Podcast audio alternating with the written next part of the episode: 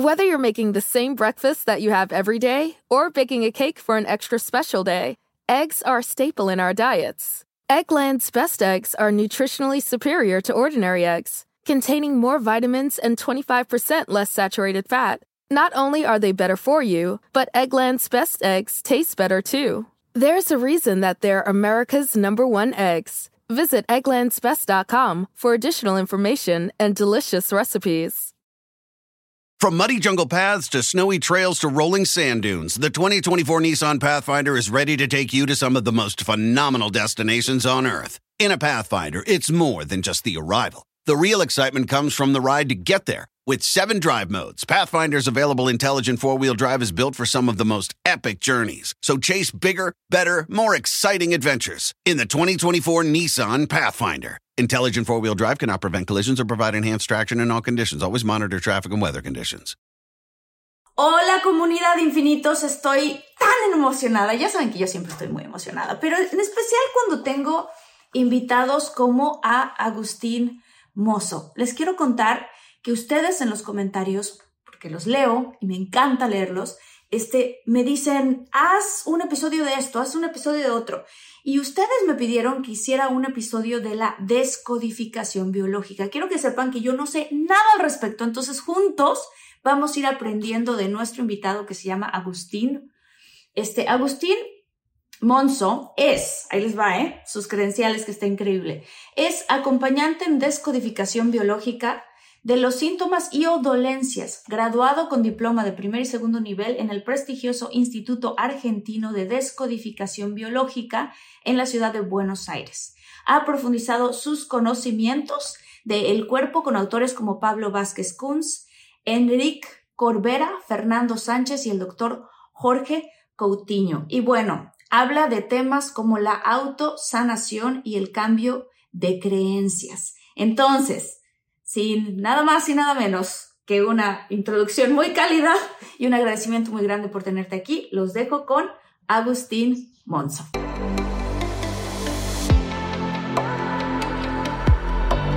Despierta, imagina, expande tu conciencia, vive a tu máximo potencial, siente infinitos.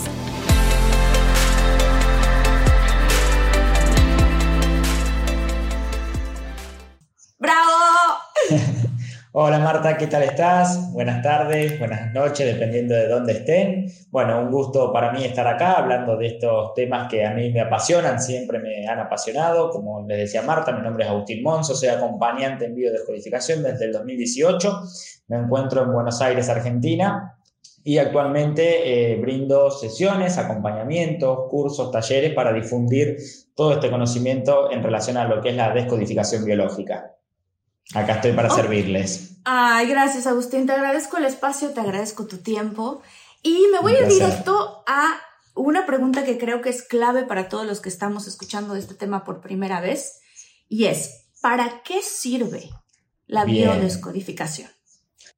Perfecto, buenísimo. Bueno, la biodescodificación o descodificación biológica es un método complementario que nos sirve para poder trabajar todo lo que tenga que ver con síntomas, dolencias, enfermedades. También se pueden trabajar conductas, patrones repetitivos. En conclusión, como siempre decimos, trabajamos generalmente con las tres áreas o los tres pilares más importantes de nuestra vida, que son la salud, las relaciones y las finanzas. Bien, cuando hablamos de la salud es necesario contar con un diagnóstico médico para poder descodificar un síntoma o una enfermedad, pero también podemos trabajar con conflictos de relaciones o conflictos con el dinero, creencias limitantes, bloqueos que se pueden dar en la vida de las personas. Eh, así que en líneas generales eso es lo que podemos trabajar con un acompañamiento en biodescodificación. O sea que, en pocas palabras, es una sanación completamente holística. O sea, va desde sanar enfermedades hasta sanar psicológicamente, Agustín.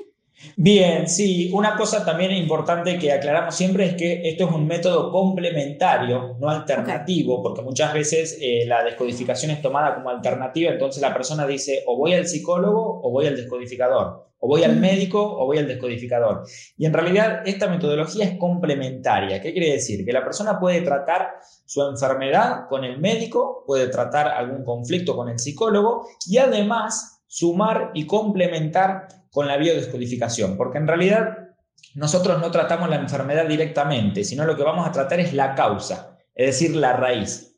La enfermedad y los síntomas lo va a tratar la persona con su médico, pero nosotros vamos a buscar las emociones no expresadas que hay detrás de una enfermedad para que la persona pueda acompañar ese tratamiento y que si es consciente de eso ya no vuelva a caer en el mismo síntoma o en la misma enfermedad, porque ya es consciente de qué es lo que la llevó a estar en ese lugar o en esa situación. ¿Me explico? Ok. ¿Cómo funciona la ¿Cómo, se, puede llamar biodescodificación o descodificación biológica. ah, ok. Si viste me hice bolas y ya no sabía cuál es el. Este, ¿Cómo funciona la biodescodificación? Bien, perfecto. Lo que hacemos nosotros en las consultas es, a través de preguntas puntuales y específicas, es tratar de buscar eh, y comprender cuál es la, la emoción no expresada que ha vivido la persona ante una situación de estrés. Bien, nosotros entendemos y nos basamos en que todo síntoma o enfermedad aparece cuando vivimos una situación de estrés, de impacto emocional, donde nos quedamos con emociones sin expresar. Por lo tanto, lo que hacemos nosotros como terapeutas es ir guiando a la persona a través de preguntas a identificar cuál fue el conflicto, cuál fue la emoción que desencadenó esa enfermedad y que la persona por primera vez lo pueda expresar. Cuando la persona puede expresar esa emoción, es algo que muchas veces no le dijo a nadie, es ahí cuando se comienza a sanar. Son cosas íntimas que a veces no le decimos ni a nuestros amigos, ni a nuestros familiares, ni a nuestra pareja, incluso a veces ni al psicólogo. La persona por primera vez lo expresa, lo dice, y es ahí que comienza a sanar por primera vez el síntoma, la enfermedad. O sea, simplemente por expresar o decir, esto viene quizás de un evento que me ocurrió cuando estaba chiquita, o de un evento que me pasó que me peleé con mi pareja de alguna manera muy fuerte y no lo saqué, una traición que viví, o sea, ya desde el inicio de empezar a contestar las preguntas empieza la sanación.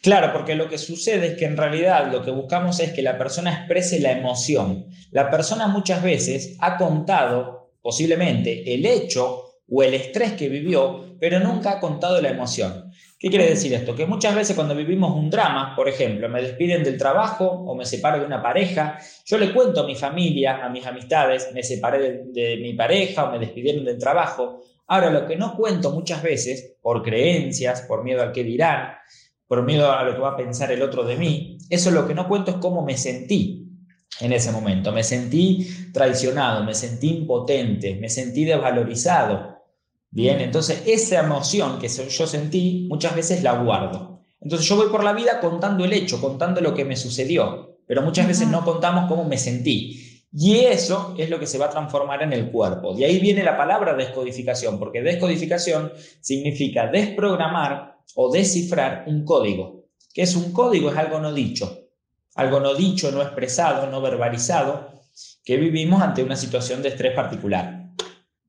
Este, ¿Qué casos has visto tú que han sido espectaculares, que se han tratado con biodescodificación y que tú dices, wow, qué maravilla que esto pasó?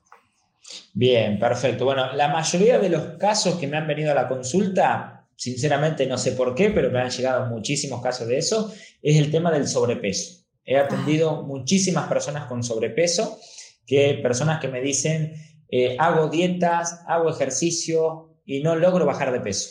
O bajo de peso, pero después subo nuevamente. ¿Por qué pasa eso? Porque volvemos a lo mismo, me concentro en el factor externo, me olvido en el factor interno que son las emociones. Bien, si yo trabajo en el factor interno, puedo hacer dieta, puedo hacer ejercicio, pero ahí sí comienza a funcionar, porque yo ya trabajé la otra parte. Entonces trabajo en conjunto. La descodificación lo que propone es trabajar en conjunto. Factor interno, acompañado con otros procesos. Bien. Eh, eso te puedo decir que es uno de los casos que más se me ha repetido en la consulta. Después, por supuesto, síntomas de hueso, eh, algunas enfermedades de cáncer, alergias, alergias se da mucho también, eh, diversos síntomas. Sí. O sea, hay enfermedades de cáncer que llegan contigo en la consulta y después del proceso de descodificación empiezan a sanar. Sí, por supuesto, por supuesto. Después, eh, lo que nosotros proponemos es que después de la consulta, hacerle como un seguimiento, un acompañamiento que nos digan cómo va el proceso de sanación. Bien, hay personas que eh, nos mandan un mensaje, nos dicen, bueno, eh, estoy mejor, comencé a sanar, me hice un estudio, me hice un chequeo médico y el médico me dijo que, está mejor o que el tumor o que el nódulo se hizo más chico, pasa muchas veces. Hay casos que sucede también que la persona descodifica y sigue estando ahí la enfermedad.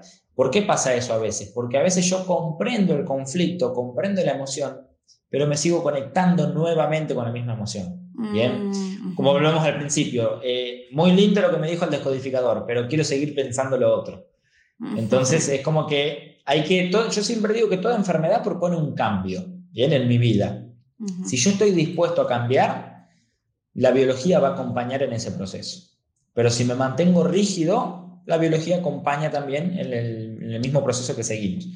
Entonces, la invitación es cuando hay una enfermedad, un cambio en mi vida tengo que hacer. En lo que sea, cada persona va a tener que cambiar algo distinto, pero un cambio tiene que haber. Y la biología va a acompañar en eso. Wow. A ver, este, Agustín, ¿de dónde surgen las enfermedades? Bien, ¿de dónde surgen las enfermedades? Lo que nosotros enseñamos en los cursos y seminarios eh, es basado en, las investigaciones que hizo el médico oncólogo, eh, perdón, médico clínico que trabajó en una clínica de oncología, Reicher Hammer, un médico alemán que a raíz de un acontecimiento particular que vivió en su vida, que fue la pérdida de su hijo, una situación dramática familiar, él ahí es diagnosticado después de la pérdida de su hijo con un cáncer de testículos y su mujer, Ingrid, la madre del chico, con cáncer de ovarios y cáncer de mama. Es ahí donde empieza a ser la relación, como si yo había tenido vida saludable, toda mi vida me dediqué a tratar enfermedades, no tenía antecedentes de cáncer en la familia, es diagnosticado con cáncer. Y ahí es donde empieza a investigar en los pacientes que venían a sus consultas qué situación de estrés habían vivido previo a la enfermedad. Les empezó a hacer otro tipo de preguntas. Antes les preguntaba si, fumaban, si tomaban alcohol, si tenían antecedentes de cáncer en la familia y ahora les empezó a preguntar otra cosa. Antes de la enfermedad, ¿viviste alguna pérdida, alguna separación, alguna ruina económica, eh, algo que te tomó por sorpresa? Y se fue dando cuenta de que sí. Por lo tanto, él descubre de que una enfermedad va a aparecer cuando la persona vive una situación de estrés pero no cualquier situación de estrés. Porque te preguntarás, bueno, pero todos los días vivimos algún estrés y no nos enfermamos por eso. Porque el estrés tiene que cumplir cuatro criterios.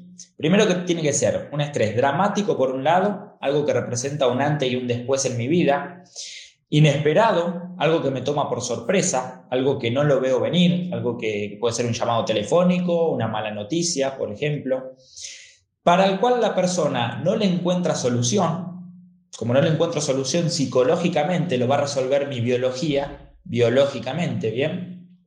Y por último, como decía, vivido en soledad. Vivido en soledad se refiere a la emoción, a lo que yo sentí, lo vivo en soledad. Por lo tanto, estos cuatro criterios tienen que estar presentes a la hora de haber una enfermedad. Si uno de estos no se cumple, generalmente no va a haber enfermedad o adaptación, como le llamamos nosotros. Este, se me hace muy interesante lo que estás diciendo porque hay un, hay un doctor genetista que se llama Bruce Lipton, que seguramente estás, eh, conoces su trabajo. Sí, sí, sí. En donde, porque mucha gente cree que las enfermedades pueden ser por genética. O sea, que si a tu mamá o a tu papá o a tu abuelo o a alguien le dio cáncer o alguien estuvo enfermo del corazón, ah, yo soy más propenso a que a mí me dé. Y este señor Bruce Lipton dice que él, siendo genetista, empezó a estudiar las células y en los laboratorios empezó a dar cuenta que eso no era cierto, que si tú ponías una célula y la rodeabas de un ambiente mm, sin estrés, como le estás diciendo, un ambiente bonito para la célula, la célula podía durar sana y viva muchos más años de lo que uno se imaginaba. Pero si tú agarrabas esa misma célula y la rodeabas de un ambiente con estrés, con este, químicos malos, con, con lo que no le propiciaba a la célula que estuviera 100% bien, se, como que se encendían ciertos, em, ciertas proteínas en el ADN que estaban dormidas y entonces se generaba un cáncer. Entonces, ahí es donde él se da cuenta que en efecto no es cierto. O sea, que la creencia que tenemos nosotros de que las enfermedades las heredamos no es verdad. Y empiezo a hacer estudios y estudios científicos que comprueban eso. Entonces, esto está increíble porque lo que tú estás diciendo no está increíble. Es creíble para mí. Por lo que tú estás diciendo es, claro, nuestras células de nuestro cuerpo están bien y de repente algo que nos sucede del exterior, que nos hace sentir de alguna forma interior, te genera una emoción. ¿Y a dónde se va esa emoción, Agustín? Exacto, muy, muy bueno esto que estás planteando porque eh, esto el estudio que hace Bruce Lipton es lo que se llama lo de la epigenética, que quiere decir que es lo que va más allá, más allá de la genética. Bien, muchas veces creemos que eh, ya está, me diagnosticaron una enfermedad hereditaria y no puedo hacer nada, porque es hereditaria, porque viajan los genes y vemos nosotros que no es así, que en realidad lo que heredamos esta, como vos me decías, ¿dónde va esa emoción? Esa emoción muchas veces viaja de manera transgeneracional. Bien, lo que viajan los genes muchas veces es la información, no la enfermedad. ¿Qué quiere decir? Que lo que viajan los genes son la forma de pensar, la forma de resolver los conflictos. Si yo tengo la misma forma de pensar que mi papá y que mi abuelo, por ejemplo, es lógico que voy a tener los mismos síntomas, ¿bien? Mm, Pero si yo cambio el pensamiento, cambio la emoción, puedo cortar con ese patrón. Y mira, te voy a contar un ejemplo donde se puede ver esto de que las enfermedades no se heredan. ¿Sabes dónde se pueden ver esto? Por ejemplo, en los niños que entran en una familia en adopción y desarrollan con el tiempo una enfermedad que tiene toda esa familia adoptiva. Y es acá donde uno, y uno dice, ¿Y cómo? Si no comparte la sangre, no comparte el ADN y el niño termina con la enfermedad que tenía la familia. Porque claro, ese niño empieza a resolver los conflictos de esa familia adoptiva. Entonces esto es un claro ejemplo donde vemos de que no es la enfermedad en sí la que viaja, sino la información, la forma de resolver los conflictos, la forma de pensar que viaja transgeneracionalmente. Wow, qué interesante esto porque además todos hemos tenido en momentos diferentes de nuestra vida algún trauma, algo que, que de verdad nos pasó de shock, alguna muerte no deseada de alguien, de algún familiar.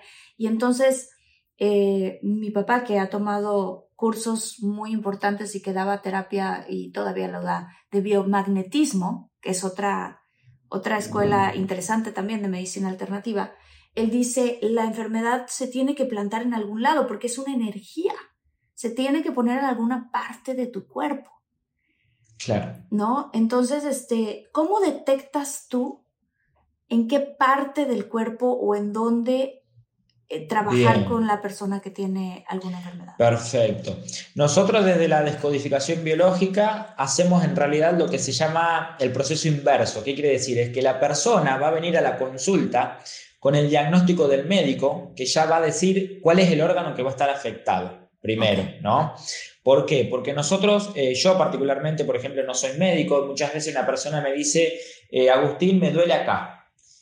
¿Y qué significa? Y pero no sé lo que significa, porque acá puede ser que, esté eh, lesionado un hueso, un músculo, un nervio, un tendón, y cada parte va a significar un, un conflicto distinto. Entonces, la persona con el dolor o con el síntoma primero va al médico, obtiene el diagnóstico, con el diagnóstico sabiendo el órgano o la parte del cuerpo que está afectada, ahí sí vamos a ir a buscar nosotros cuál es la emoción no expresada. Nosotros utilizamos el síntoma como si fuera un GPS para llegar al conflicto. ¿Bien? ¿Por qué? Porque nosotros decimos de que cada parte de nuestro cuerpo sirve para algo. Oigan, si están buscando un nuevo celular, please, please, please, no vayan y agarren la primera oferta que les pongan enfrente. ATT le da sus mejores ofertas a todos. Sí, a todos, ¿eh? A ti, que tu tiempo en el teléfono sube cada mes. Y a ti, que ni siquiera tienes redes sociales. A ti, que hablas toda la noche con tu pareja. Eres de los míos, ¿eh? Y a ti, que sigues haciendo swipe para encontrarla. A ti, que el 80% de tus fotos son de tu mascota. Y a ti, que si no subes foto en el gym, no cuenta la ida. A ti, que también tienes selfies con todas las celebridades. Y a ti, que tampoco te creen que grabaste un video de un ovni. ATT le da sus mejores ofertas en todos sus smartphones a clientes nuevos y existentes, porque conectar lo cambia todo. Las ofertas varían por dispositivo, sujeto a términos y restricciones. Visita att.com o una tienda para más detalles. Whether you're making the same breakfast that you have every day or baking a cake for an extra special day, eggs are a staple in our diets. Eggland's best eggs are nutritionally superior to ordinary eggs containing more vitamins and 25% less saturated fat. Not only are they better for you, but Eggland's best eggs taste better too. There's a reason that they're America's number one eggs. Visit egglandsbest.com for additional information and delicious recipes. No nos vamos a, muchas veces de la medicina nos dicen, ¿no? Vamos con un dolor de cabeza y usted, señor, se enfermó por estrés. Vamos con una alergia en los brazos y eso es por el estrés. ¿Qué hace la descodificación biológica? Es analizar cuál es el estrés puntual. Porque ¿por qué me agarró un síntoma en la cabeza y no en las piernas? ¿O por qué me agarró una alergia en los brazos y no en el abdomen, por ejemplo, ¿bien? ¿Cómo detectamos eso? Muchas veces con el lenguaje también. El lenguaje y la palabra programa. ¿Qué quiere decir? Cómo la persona viva una situación, el título que le ponga a una situación, va a determinar el órgano que se va a afectar. Porque yo, por ejemplo, ante una separación lo puedo vivir en términos de no voy a ver más a esa persona y no voy a ver más me va a afectar a los ojos. Wow. O una persona dice, estoy, no soporto escuchar a mi jefe, no soporto escuchar los gritos en el trabajo y esa persona tiene síntomas en el oído, por ejemplo. Entonces, cómo lo viva la persona y el lenguaje que utilice puede determinar a dónde se va a afectar eh, nuestro cuerpo, ¿no? Porque va asociado con la palabra, con el lenguaje. Esto que acabas de decir me resuena a mí mucho porque, digo, voy a contar, esto es una historia muy, muy personal pero digo, ya que estás tú aquí y que eres un experto, em, fíjate que yo, eh, yo me casé en algún momento en mi vida y fue muy triste, pero terminé divorciándome, ¿no? Y muy interesante porque cuando mi pareja de aquel entonces y yo nos íbamos a casar, yo no estaba muy segura y los dos teníamos una muy bonita relación, no es que nadie hizo nada eh, a nadie, este, pero no estábamos seguros si deberíamos o no hacer este paso, ¿no? Sobre todo yo, yo tenía como mucha inseguridad. Y muy interesante porque yo empecé como a pedirle así, Dios mío, mándame una señal, ¿no? y entonces, este, pues yo pensaba que la señal iba a llegar de alguna forma como externa, de, de afuera hacia adentro, pero de repente Amanezco al otro día de que yo pedí muy fervientemente esta señal, amanezco al otro día con un ojo que me lloraba solo. Solo, completamente solo. Y yo así de, ¿qué es esto? Y entonces mi prometido en esa ocasión y yo fuimos al oculista, al oftalmólogo, y de hecho, y me dijo el oftalmólogo, tú tienes una cosa que se llama blefaritis, que es que se te bloquean las las glándulas sebáceas de los párpados para lubricar las pestañas y entonces te bloquearon y entonces me empezó a echar el ojo y dos días después yo tenía el ojo como si alguien me hubiera dado un golpe. ¿Ok? Bien, sí. Y como al día y medio, mi ex empieza con un dolor, él en el ojo, completamente rojo, y vamos al mismo oftalmólogo y nos dice, se ataca de la risa y dice, lo que él tiene no es eh, no es lo mismo que tú tienes. Él tiene conjuntivitis en el ojo espejo de mi ojo, ¿no? Bien, bien. Y los dos, ¿qué es esto? Y nos dice el doctor, porque la boda era en una semana, tienen manera de posponer su boda. Y nosotros, no, porque imagínate la boda y entonces, ¿cómo la vamos a posponer? Claro. Qué fuerte, porque al final digo, te digo, al año nos divorciamos, siendo amigos, nos divorciamos, porque los dos nos dimos cuenta, y sobre todo él me dijo, ¿sabes qué? Yo no estoy siendo yo mismo. No me he mostrado como soy completamente contigo. Y yo la verdad tengo ganas de tener otro tipo de vida. Y nos dimos cuenta que no cuadrábamos en nuestros valores. Éramos muy buenos amigos, pero que no había compatibilidad. Entonces, a mí se me hizo muy interesante porque fue la primera vez que yo dije, a lo mejor la señal venía de mi cuerpo. Entonces te quiero preguntar de eso para toda la gente de la audiencia y la gente que está viendo este video en YouTube, que tienen algún, algún síntoma de algo, o sea, ¿puede venir por ahí? En ese caso podría ser, quizás, habría que, analizar bien la, la, historia completa, pero podría ser, porque muchas veces nuestro cuerpo siempre va a buscar también mandarnos mensajes, ¿no? Pero ¿qué es lo que sucede? Muchas veces no estamos acostumbrados a escuchar estos mensajes. Siempre es como que si hay un síntoma, echamos la culpa afuera, al frío, algo que comí mal. Eh, muchas veces echamos la culpa afuera, que por supuesto los factores externos influyen, pero muchas veces dejamos de lado los factores internos. Entonces el cuerpo muchas veces a través de un síntoma también nos está mandando un, un mensaje, ¿no? ¿Qué hace la descodificación biológica? Es ir a interpretar ese mensaje. Nosotros en descodificación biológica vemos, por lo menos en mi experiencia en consulta, que muchas veces cuando hay un síntoma físico, hay una incoherencia emocional por parte de la persona. ¿Qué quiere decir una incoherencia emocional? Es cuando uno piensa una cosa, siente una cosa, pero hace otra cosa totalmente distinta. Bien. Entonces, cuando uno, como decía, por ejemplo, no estoy seguro de algo, de hacer algo, bien, o de lo que tengo ganas de hacer, entonces un síntoma puede aparecer para recuperar esa coherencia. Bien, las personas que mejor vida tienen en cuanto a la salud son personas que piensan, sienten y hacen lo mismo. Bien, personas que hacen lo que les gusta, lo que les apasiona. Ahora, cuando yo hago algo que no me gusta, estoy en incoherencia, tarde o temprano se puede reflejar en mi cuerpo, porque mi cuerpo me está reflejando, me está enviando un mensaje de qué es lo que tengo que cambiar. Bien. Esto donde muchas veces también eh, le preguntamos a la persona, por ejemplo, qué impide hacer el síntoma. Viene una persona a la consulta con un dolor en las piernas, por ejemplo. ¿Qué hacen las piernas? Tienen que ver con el avance, con el movimiento. Yo le pregunto a la persona, ¿qué te impide hacer el dolor en las piernas? Y la persona me dice, y cuando me duelen las piernas no puedo ir a la casa de mi suegro, por ejemplo. La persona me podría haber dicho, no puedo ir a trabajar, no puedo hacer deporte, pero no, me dijo, no puedo ir a casa de mi suegro. Por lo tanto, lo que me dice la persona sirve también como lenguaje. Me está diciendo que con ese síntoma está perfecto porque le está generando estrés ir a casa de sus suegros. Dolor en las piernas, no voy, solución perfecta. Bien. Wow. Entonces, o a veces salimos cuando, no sé, salimos a la calle, se nos pincha la rueda del auto. Posiblemente haya un mensajito también de estar yendo a un lugar que no queríamos ir. Por eso se trata también de poder tener esta cierta coherencia que, yo me considero que estoy en la práctica también. No es que yo vivo en coherencia al 100% de, de mi vida, pero trato de, en lo máximo posible, lograr esto, ¿no? ¿Y hay algunas enfermedades que tengan cierta Mm, como ciertos patrones con esta coherencia. O sea, por ejemplo, lo que dijiste, ¿no? Las rodillas tienen que ver con movilidad, con, ir hacia adelante. ¿Qué otras nos puedes compartir tú que tengan que ver con esto?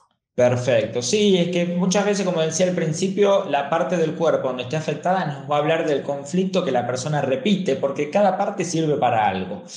Algo que, por ejemplo, ha venido mucho en la consulta, por ejemplo, em, síntomas, por ejemplo, dolores musculares, eh, dolores de huesos, eso se ve mucho en la consulta, tiene que ver con una desvalorización. El programa que se repite ahí, una desvalorización. ¿Qué es una desvalorización? Es cuando yo me comparo con otra persona. Bien, mm. yo siempre digo que eh, mi profesor decía cuando estudiábamos en la, en la descodificación biológica en el Instituto Argentino, si viviéramos en una isla desierta, sin nadie con quien compararnos, no existirían los dolores de hueso ni dolores de músculo. Pero como hay una comparación siempre con los demás, es ahí donde aparecen los dolores de hueso y de músculos, por ejemplo. ¿Qué recomendamos nosotros, por ejemplo, en la descodificación? Que está bueno compararse, pero compararse con uno mismo, no con los demás. Yo en lo que mm. sea que haga no tengo que ser mejor que nadie, tengo que ser mejor de lo que yo fui ayer. Bien, y ese es el parámetro de comparación que tengo que utilizar. Porque cuando yo me comparo con los demás, no todos tenemos la misma historia, la misma vida, los mismos pensamientos, las mismas emociones, la misma familia. Y no, por eso que no sirve el hecho de compararse con otro, eh, y es por eso que a veces nos genera síntomas, ¿no? Eso es uno de los ejemplos, dolores de hueso, dolores de músculo, pero cada síntoma, cada enfermedad nos va a hablar de un patrón distinto, digamos. Claro. Em, la artritis, por ejemplo. La artritis, por ejemplo, también tiene que ver con un conflicto de desvalorización, pero fíjate, vamos a analizar el lenguaje. La artritis, si bien nos habla de una inflamación, todo lo que es itis es inflamación de las articulaciones, la palabra artritis en hebreo, art viene de harto, estoy harto o estoy harta, y tritis viene de crítica. ¿Cuál es la emoción detrás de la artritis? ¿Estoy harto o estoy harta de criticarme a mí misma? O sentir que los demás me critican, que es lo mismo. Bien.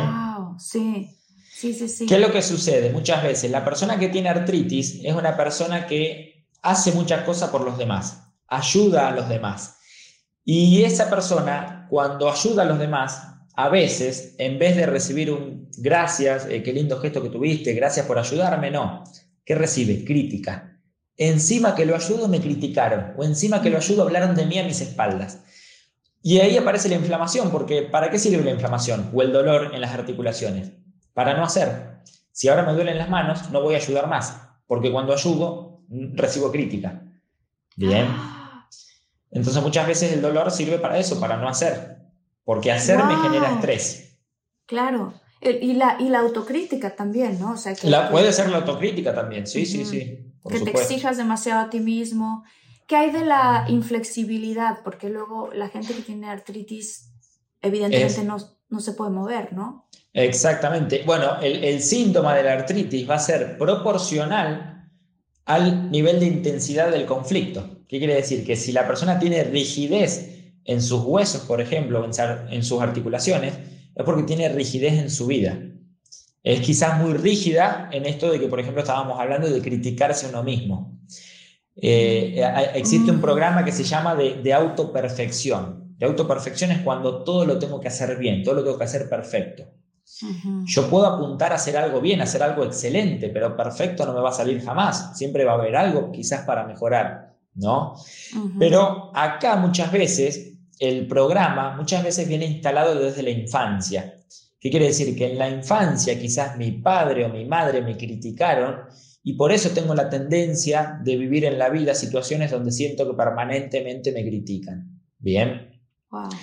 Puede ser algo sencillo, como por ejemplo, eh, de niño voy al colegio, me saco un 9 en la escuela, una, una nota muy alta, pero llego a casa contento a mostrarle a mis padres y mis padres me retan o me regañan porque esperaban un 10.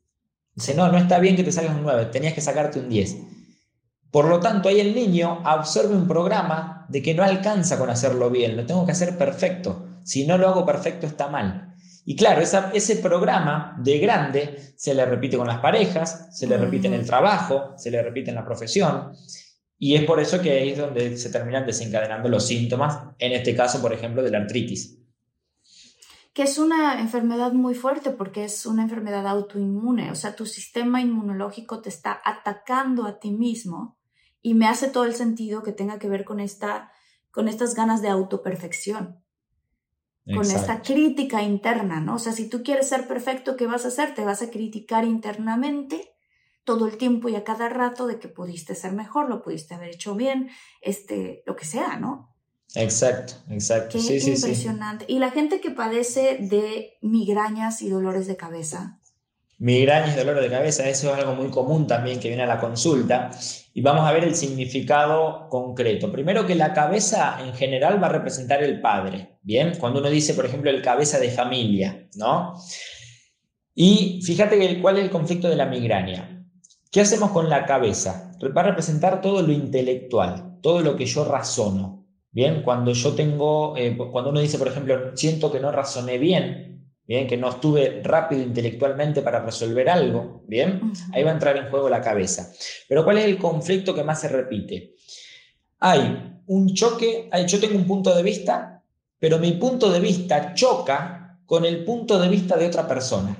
Bien, este choque no es una lucha física, es una lucha de intelecto, es una lucha de a ver quién tiene la razón. Bien. Mm. Muchas veces la persona que tiene migraña tiene una necesidad constante de querer tener la razón. Volvemos a lo mismo, ¿de dónde viene eso? Posiblemente en mi infancia me han quitado la razón. Quizás, mm. por ejemplo, mi padre me decía de niño, vos no hables porque vos no sabés. Vos eh, no hagas esto porque sos un inútil, no, no, no sabés hacerlo. Eso, que a veces parece simple, puede dejar una impronta muy grande en un niño. De grande, esa persona, ¿qué va a tratar de hacer? Va a querer demostrar todo el tiempo que sí sabe, que sí tiene razón, porque en realidad se lo quiere demostrar al padre, pero esta persona lo demuestra con un jefe, con un amigo, entonces discute con todo el mundo. Entonces la cabeza trabaja para buscar argumentos para tener la razón. Y en el momento que me relajo, ahí va a aparecer muchas veces el dolor. Porque de hecho volvemos a lo mismo, ¿para qué sirve el dolor? Para no pensar. Estuviste mucho tiempo pensando en cómo tener la razón o pensando en cómo resolver este conflicto. Ahora que te relajaste, necesito que no pienses y por eso va a doler la cabeza. Muchas veces el síntoma se da en reparación, cuando mejor estamos. Por eso mucha gente se enferma cuando se va de vacaciones, por ejemplo, porque está en estrés durante el año, se relaja y ahí aparecen los síntomas muchas veces, como reparación. Sí, muchas veces estás haciendo un proyecto o un, tienes que entregar algo en tu trabajo que tiene una fecha límite y justo terminas y estuviste muy bien y cuando te relajas, ¡pum! Te enfermas. Exacto, con un examen puede pasar también. Me estoy estudiando para un examen permanentemente, cuando me dan la nota, ahí aparece el dolor de cabeza. Bien, pero si esto lo comprendemos y relacionamos los datos, podemos comenzar a mejorar o quizás vamos a tener pequeños dolores, pero cada vez más suaves. Pero muchas veces como no, no asociamos, no, no, no asocio, me duele la cabeza por esta situación de estrés que viví. Si no asocio eso, es ahí donde aparece que el síntoma se hace crónico, porque no lo comprendo, entonces me vuelvo a estresar y estoy en un círculo, en una rueda, en un círculo vicioso.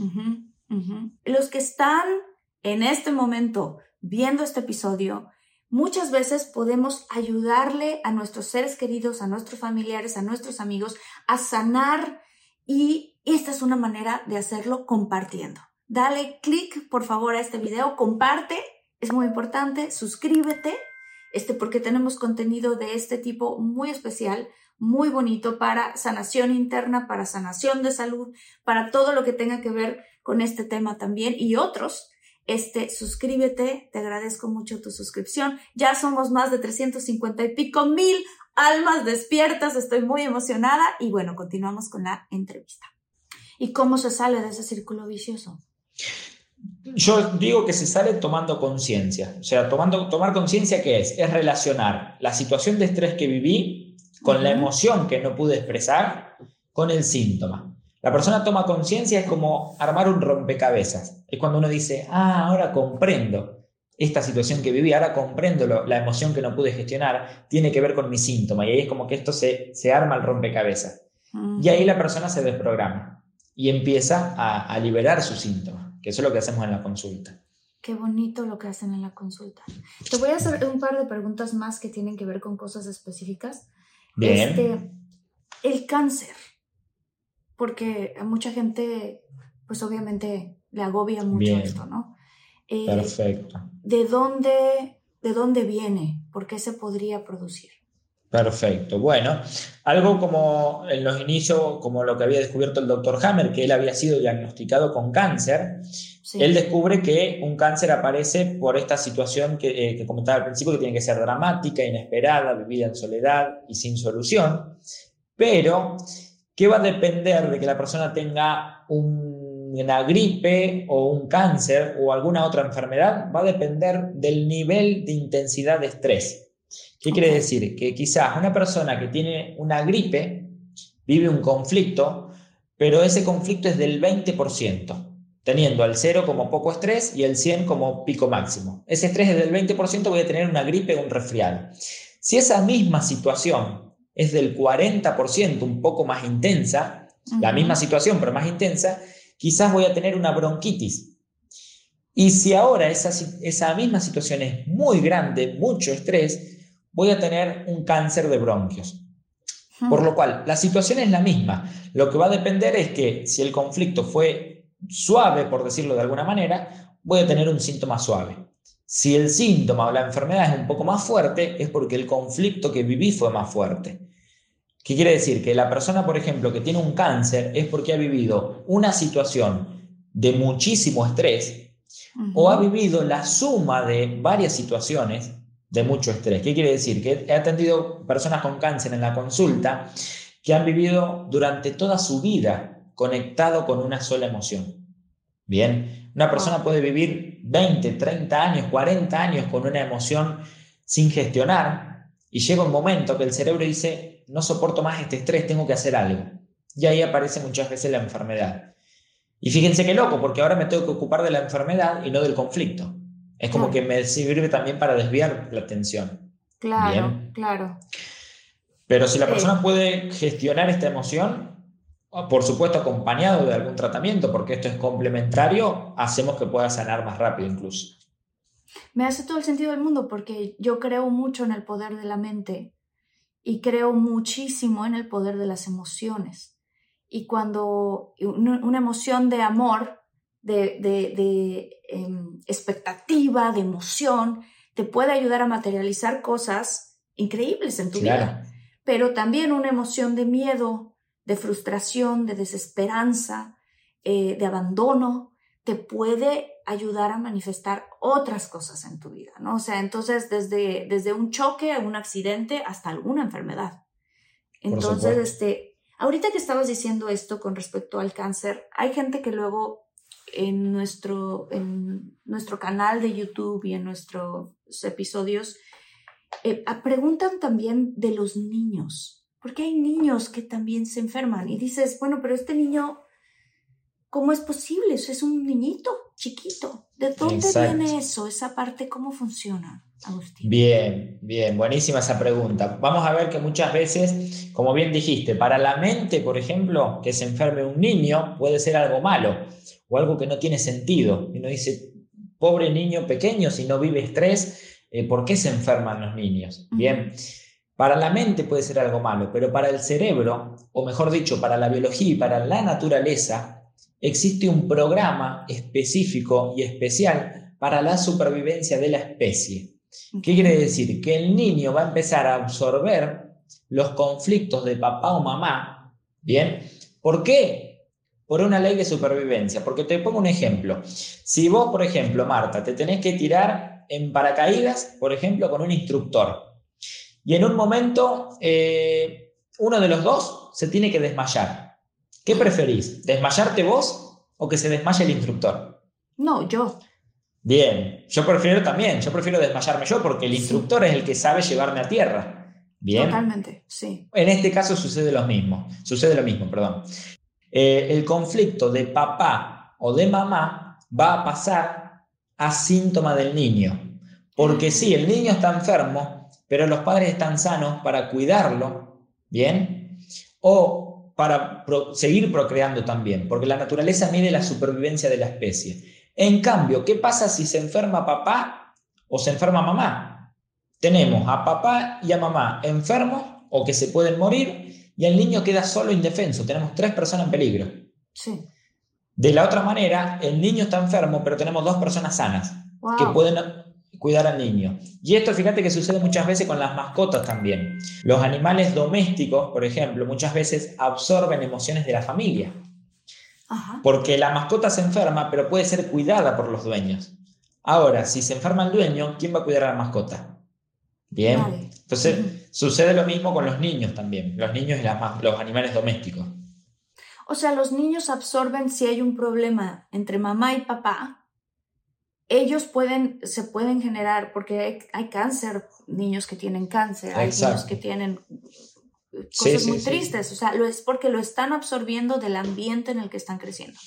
Exacto, y muchas veces se absorbe también incluso desde la gestación. Muchas veces eh, desde la gestación la madre puede haber vivido algún conflicto muy fuerte y que eso lo absorba el niño. Bien, Ojo acá, porque muchas veces no es que vamos a cambiar acá la palabra, muchas veces nos han dicho en los cursos, ah, bueno, entonces yo como madre o como padre soy culpable de que se enferme mi hijo. Mm, no, mm, mm. no se trata de yo soy el culpable, sino una cosa es decir soy culpable y otra cosa es ser responsable. Yo soy responsable de que una emoción que no la pude gestionar, todos vivimos conflictos en algún momento de nuestra vida y voy a, voy a ver la forma de cómo solucionarlo. Pero no es lo mismo ser culpable, porque también uno como padre vive ciertas situaciones o ciertos conflictos. Bien, pero sí, generalmente, por ejemplo, hasta los tres años de vida del niño, el niño está en total fusión con mamá. ¿Qué quiere decir? Que todo lo que piensa y siente la madre es lo que va a sentir el niño, hasta los tres años. Bien, desde la gestación hasta los tres años. Después de los tres, empieza a entrar un poco más el juego el padre porque ya el niño se empieza a separar un poco de mamá y empieza a tomar más conflictos del padre. Un niño a los 4, 5, 6, 7 años puede absorber conflictos de papá también. Bien. Mm. Y después de esa edad podemos decir que el niño empieza a vivir sus propios conflictos. Generalmente cuando empieza el colegio, se separa un poco de los padres, el niño puede hacer un estrés por algo que vive en el colegio y enfermarse por eso. Pero cuando sucede, cuando el niño es más pequeño, se enferma no por conflicto del niño, sino por situación que ha vivido en la familia o alguno de los padres posiblemente. ¿Cómo, cómo se trata en este caso a los niños con, este, con, eh, con, la biodescodificación. Perfecto. Primero lo que buscamos, eh, dependiendo de la edad del niño, la mayoría de las veces trabajamos con la madre en la consulta, a veces con el padre, a veces con los dos, va a depender de, de cada caso, de cada enfermedad, pero siempre vamos a trabajar con los padres. ¿Qué es lo que buscamos? Lo mismo que si la madre tuviera, por ejemplo, la enfermedad. ¿Por qué? Porque si el niño absorbe una enfermedad por una emoción que no gestionó la madre, vamos a buscar trabajar con la madre cómo podemos gestionar esa emoción. Bien. Mm, y una forma para después seguir trabajando con el niño es la herramienta de la hipnopedia. La hipnopedia es una herramienta que consiste no solamente para sanar enfermedades, sino para sanar autoestima, por ejemplo, el conflicto de autoestima con los niños, que es hablarle al niño cuando el inconsciente del niño está receptivo. Esto sucede cuando el niño está durmiendo o cuando el niño está jugando, por ejemplo. ¿Qué quiere decir? Que cuando el niño está durmiendo, todo, toda la, información que hay alrededor ingresa a su inconsciente sin filtro y sin cuestionamiento. Bien, entonces al niño le podemos decir, esta enfermedad no te pertenece, la podés soltar. Bien, esa simple frase puede comenzar a sanar a un niño. Por supuesto, si gestionamos primero la emoción. Bien, trabajamos la emoción con los padres y después trabajamos con la hipnopedia, que es hablarle a un niño. Bien, cuando el niño está dormido es cuando absorbe toda la información. Muchas veces en la consulta los padres me dicen, nosotros a veces discutimos, pero eh, le pregunto, ¿y discuten adelante del niño? Sí, pero el niño no se entera porque está dormido. No, error. Cuando está dormido es cuando recibe toda la información. Wow. Bien, eso para tenerlo en cuenta también. Sí, hay que tenerlo muy en cuenta. Em, ¿Te puedo hacer una pregunta, y digamos como una consulta personal? Por eh, supuesto. A mí me diagnosticaron un mioma benigno. Bien. Qué bueno, ¿no? Que me dice el doctor, voy a contar un poquito como antecedente, me dice el doctor que me lo tienen que operar. Yo soy muy creyente de la meditación, soy muy creyente de las medicinas alternativas, este, de las terapias alternativas. Y también creo en la medicina, ¿no? O sea que si en algún momento yo no pudiese hacerlo de otra manera, pues obviamente iré al doctor, pues opéreme, ¿no? Pero primero quiero intentar otra forma. Entonces, eh, me gustaría preguntarte a ti, en mi caso es un mioma benigno, ¿no? Tengo otra amiga que tiene este quistes en los ovarios Whether you're making the same breakfast that you have every day or baking a cake for an extra special day, eggs are a staple in our diets. Eggland's best eggs are nutritionally superior to ordinary eggs, containing more vitamins and 25% less saturated fat. Not only are they better for you, but Eggland's best eggs taste better too. There's a reason that they're America's number one eggs. Visit egglandsbest.com for additional information and delicious recipes. From muddy jungle paths to snowy trails to rolling sand dunes, the 2024 Nissan Pathfinder is ready to take you to some of the most phenomenal destinations on Earth. In a Pathfinder, it's more than just the arrival. The real excitement comes from the ride to get there. With seven drive modes, Pathfinder's available intelligent four wheel drive is built for some of the most epic journeys. So chase bigger, better, more exciting adventures in the 2024 Nissan Pathfinder. Intelligent four wheel drive cannot prevent collisions or provide enhanced traction in all conditions. Always monitor traffic and weather conditions. Entonces, un poquito como sin, sin ser consulta, pero para que la gente Bien. que está ahorita viéndonos y escuchándonos sepa más o menos cómo podría ser una consulta y las cosas que se pueden liberar en ese sentido, ¿no? Entonces, bueno, Bien. te digo de mi caso personal porque pues soy la que lo tengo y aquí estoy enfrente de ti. Perfecto, perfecto. Entonces, bueno, lo, lo, primero que te preguntaría en el caso de una consulta, por ejemplo, es desde cuándo, cuándo te lo diagnosticaron, por ejemplo, el mioma, qué edad uh -huh. tenías cuando te lo diagnosticaron, bien. Uh -huh. Sí. Eh, ¿Y qué vamos a ver? El mioma, vamos a ver lo que representa el mioma, bien. Ajá. Muchas veces, o por lo menos en los casos que ha tenido en la consulta, el mioma va a reflejar un, como si fuera un hijo de reemplazo. ¿Bien? ¿Qué quiere decir un hijo de reemplazo? Porque puedo haber perdido un hijo, pero acá vamos a tener algo muy en cuenta. En los seres humanos existe mucho la simbología. Un hijo para mí puede ser mi hijo, pero también puede ser mi mascota. Puedo tener a mi mascota como si fuera mi hijo. Puedo tener a un sobrino como si fuera mi hijo. Bien. Eh, y perderlo no necesariamente va a significar que falleció, puede ser que se fue a otro país, por ejemplo. Sí. Pero hay, hay una necesidad, digamos, hay una, como una pérdida real o simbólica, ¿bien? De un hijo, de una mascota o de algo que representaba a mi hijo. Bien. Y el mioma es como, eh, representa como un hijo que tengo ahí que reemplaza. Bien. Qué fuerte lo que estás diciendo, porque yo, yo no tengo hijos, no he estado hasta la fecha embarazada.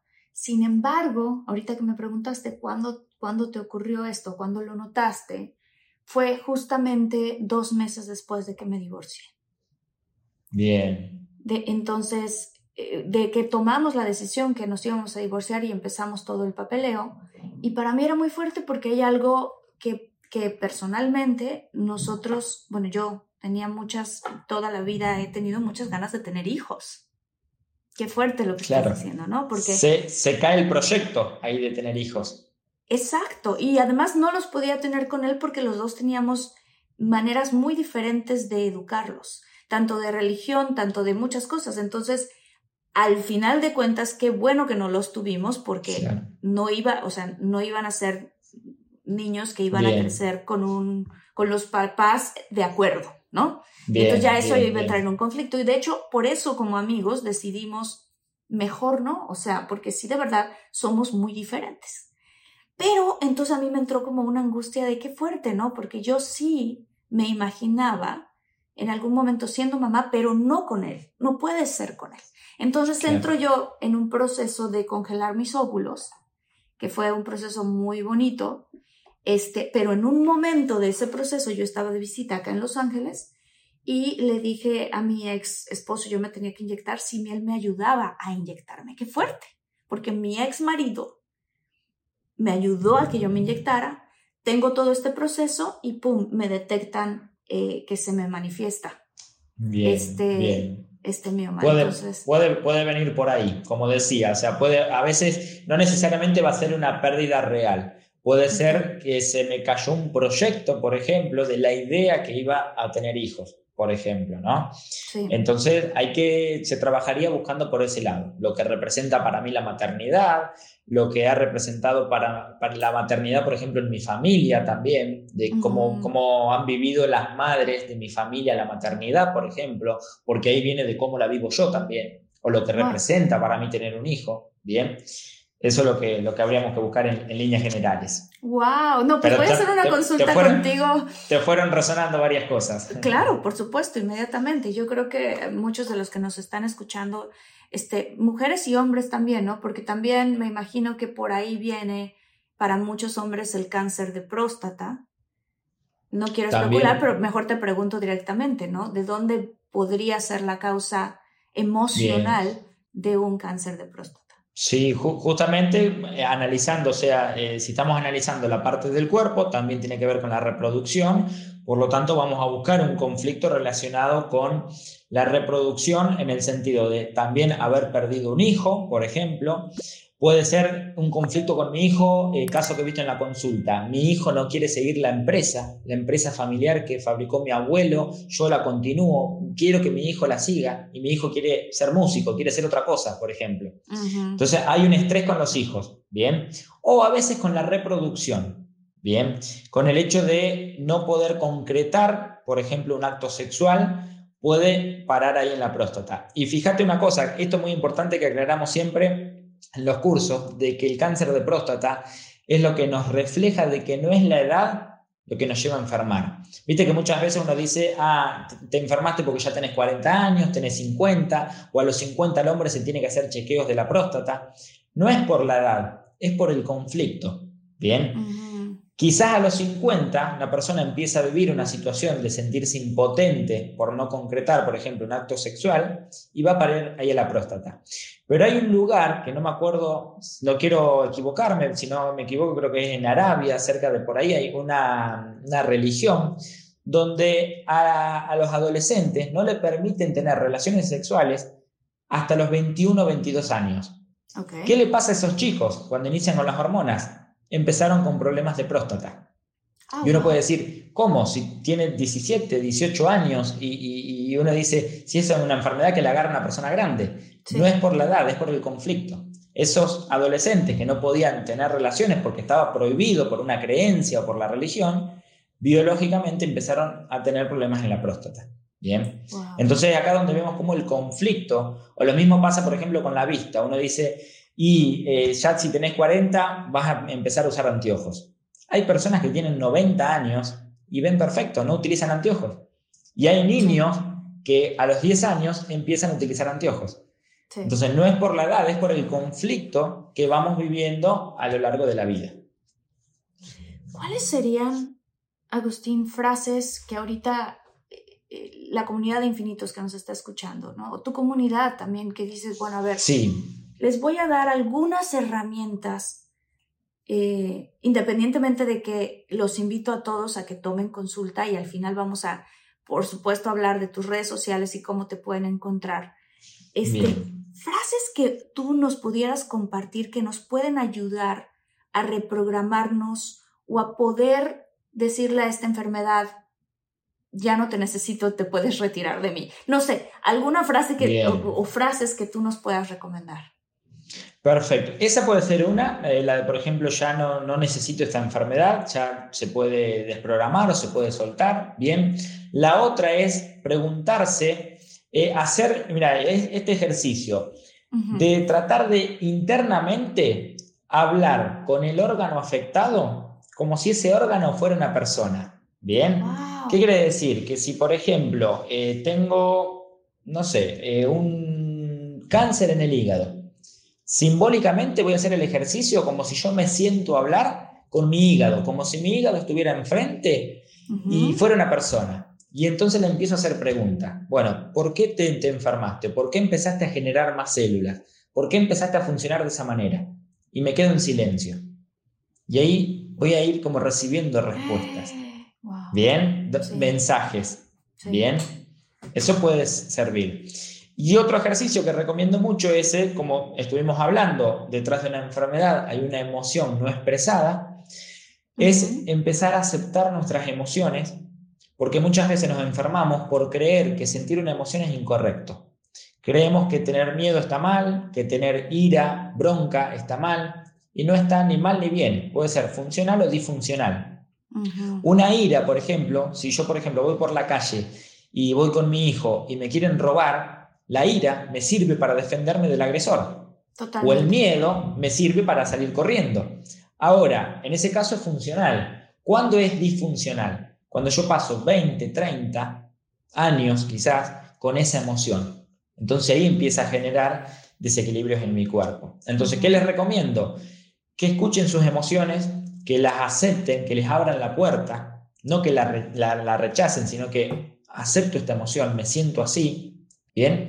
Porque la emoción es energía en movimiento y para mm. poder expresarla, justamente le tengo que dar movimiento, le tengo que dar salida.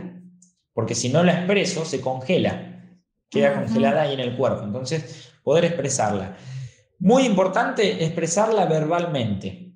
No importa si eh, no tiene que ser con una persona. Puedo estar en mi casa, por ejemplo, y me pongo a escribir lo que siento y después lo leo en voz alta. Eso puede servir también. ¿Por qué verbalmente? ¿Por qué es importante?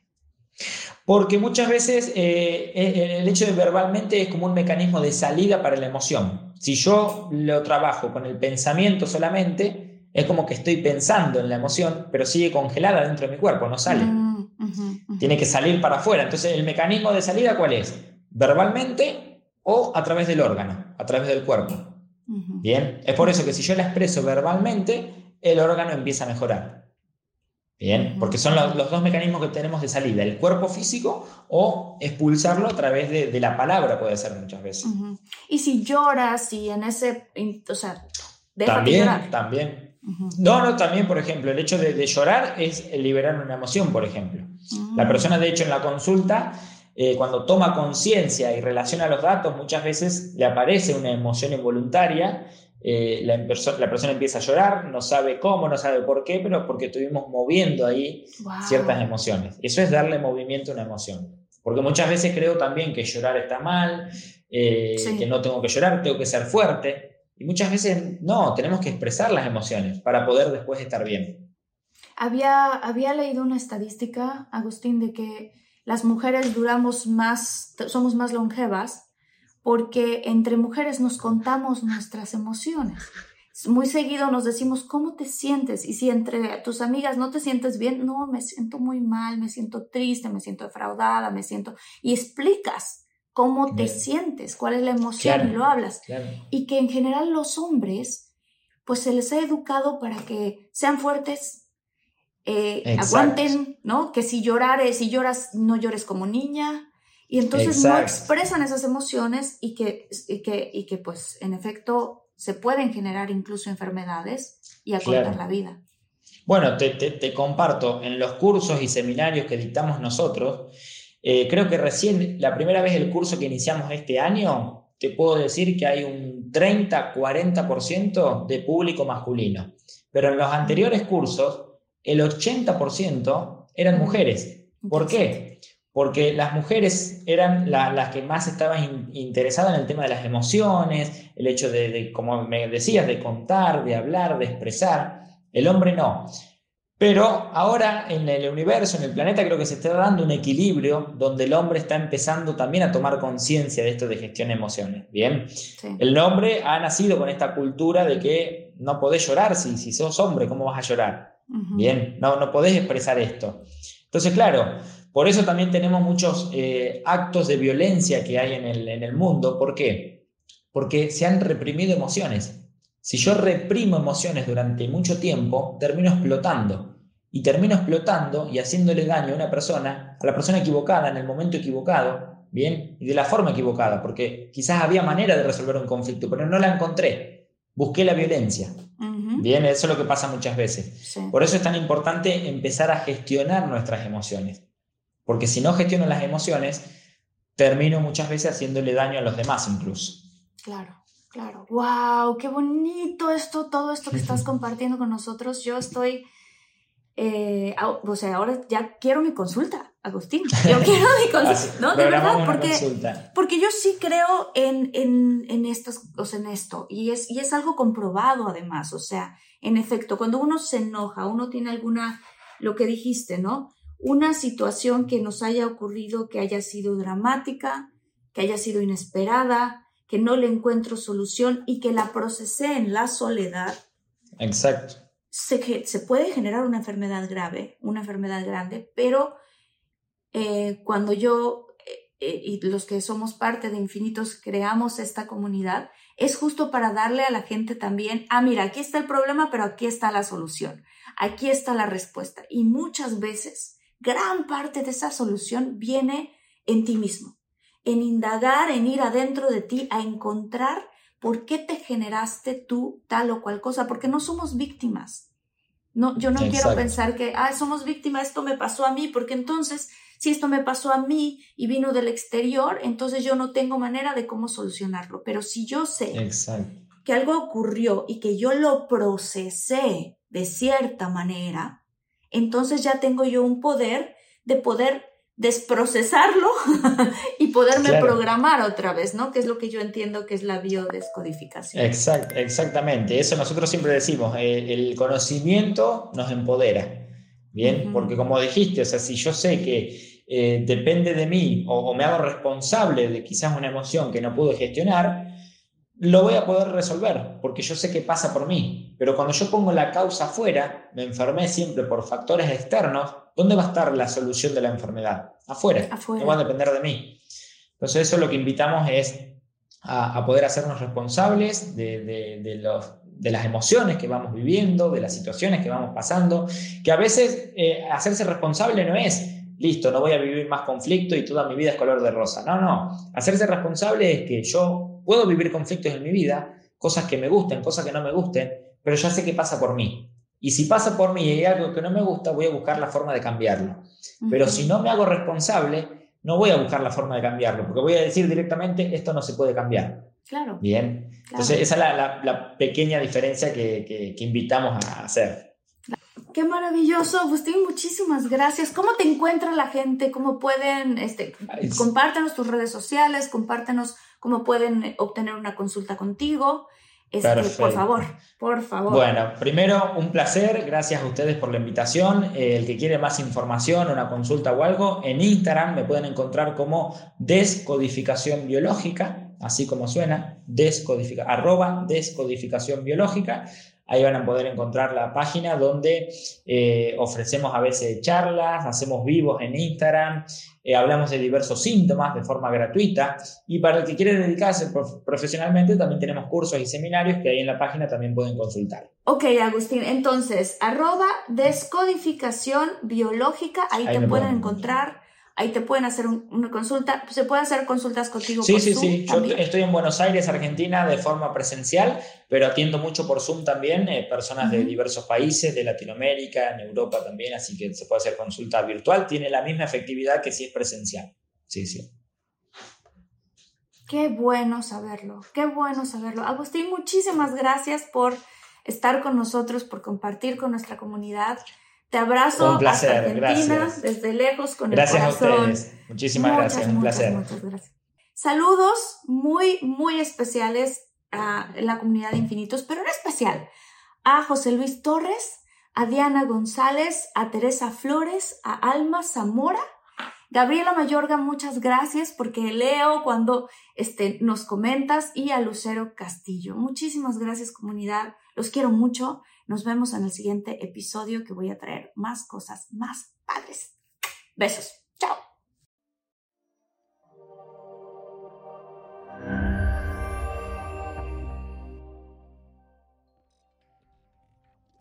Whether you're making the same breakfast that you have every day or baking a cake for an extra special day, eggs are a staple in our diets. Eggland's best eggs are nutritionally superior to ordinary eggs containing more vitamins and 25% less saturated fat. Not only are they better for you, but Eggland's best eggs taste better too. There's a reason that they're America's number one eggs. Visit egglandsbest.com for additional information and delicious recipes. From muddy jungle paths to snowy trails to rolling sand dunes, the 2024 Nissan Pathfinder is ready to take you to some of the most phenomenal destinations on Earth. In a Pathfinder, it's more than just the arrival. The real excitement comes from the ride to get there. With seven drive modes, Pathfinder's available intelligent four wheel drive is built for some of the most epic journeys. So chase bigger, better, more exciting adventures in the 2024 Nissan Pathfinder. Intelligent four wheel drive cannot prevent collisions or provide enhanced traction in all conditions. Always monitor traffic and weather conditions.